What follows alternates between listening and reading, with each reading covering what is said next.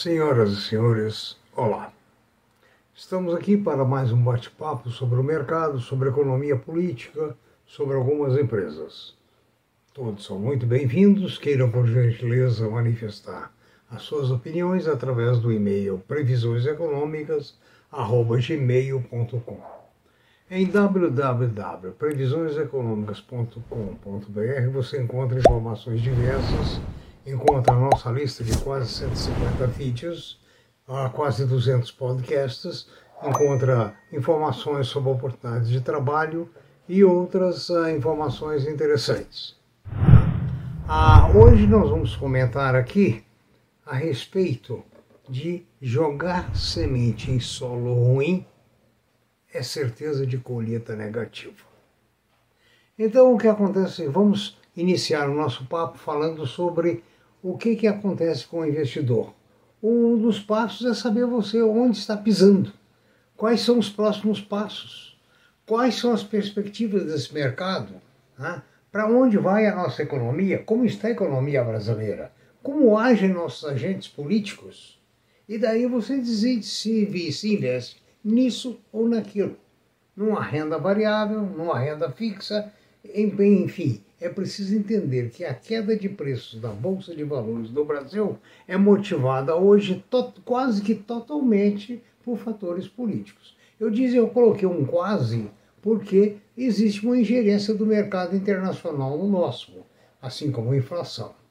Por outro lado, a política econômica nossa é de dolarizar tudo que é importado, né, colocando em reais, preços reais, enquanto a população continua defasada quanto aos nossos salários. Né?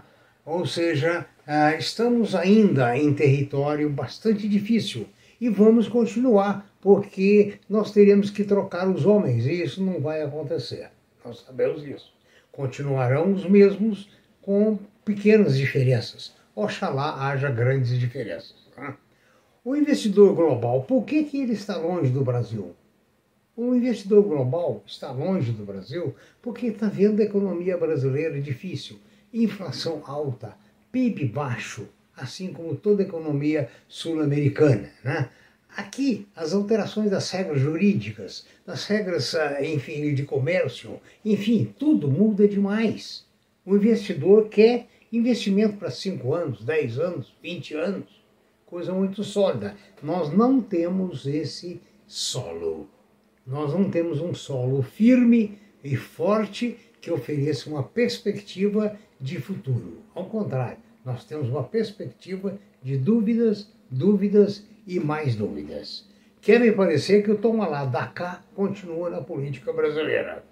E o Tomalá da cá, nós sabemos que ele não é nacionalista, ele não é progressista, ele é apenas egoísta. Ele é de uma minoria ou de uma maioria que assume o poder em benefício próprio. Né?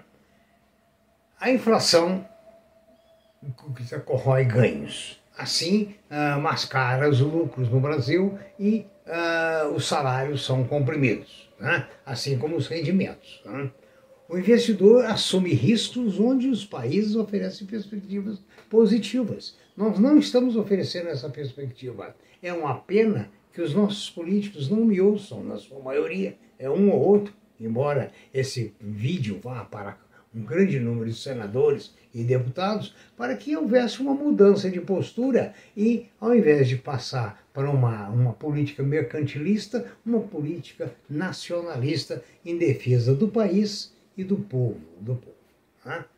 A XP continua achando nas suas pesquisas, e olha bem, que 78% da população ou dos entrevistados acham que o risco político e fiscal é muito grande. 78%.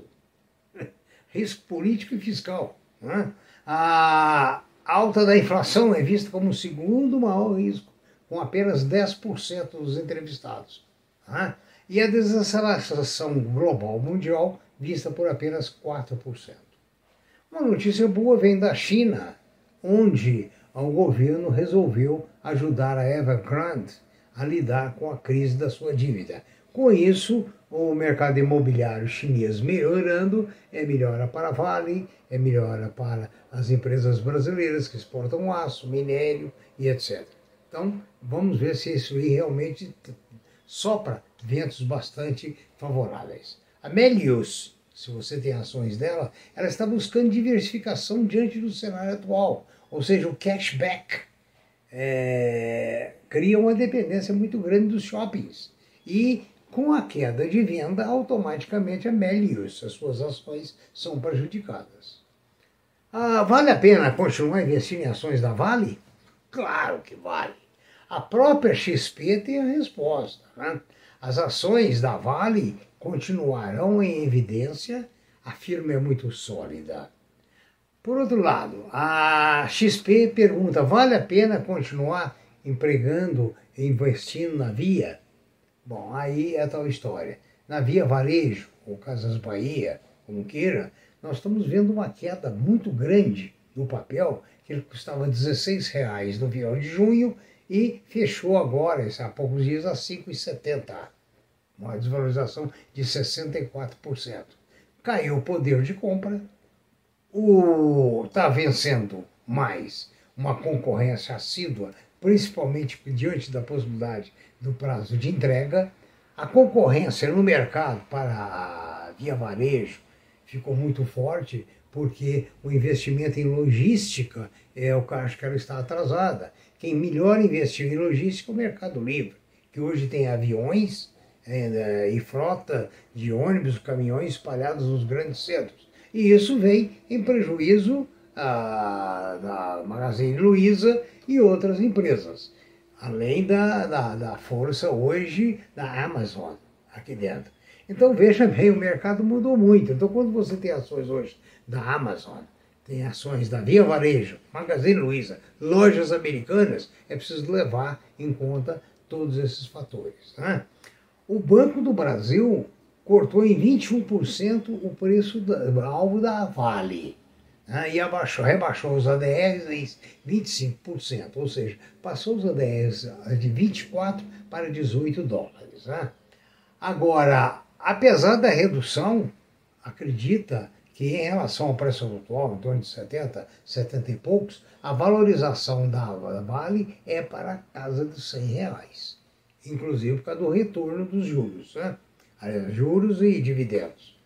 A, a, o mercado também alega, notícia melhor ainda para a Petrobras, a, que a, vem com a venda da Landulfo Alves na, na Bahia, né? a refinaria, o Bank of America julga que a negociação melhora muito a saúde financeira da Petrobras, que vai, consequentemente, incrementar a sua possibilidade de pagar dividendos.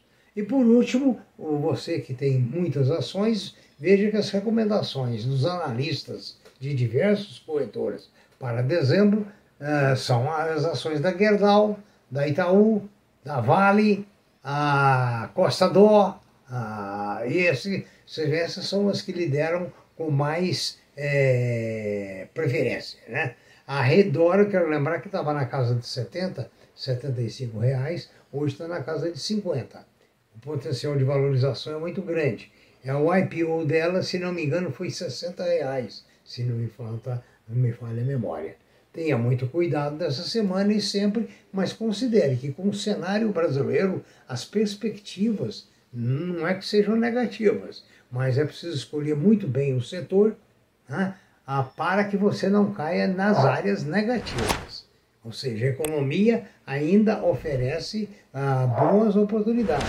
Empresas de saneamento, por exemplo, são ah, ah, investimentos de muito bom futuro. Né? A própria VEG, a própria COSAN são empresas muito sólidas né, que o mercado continua reputando-as como muito bom investimento a médio e longo prazo.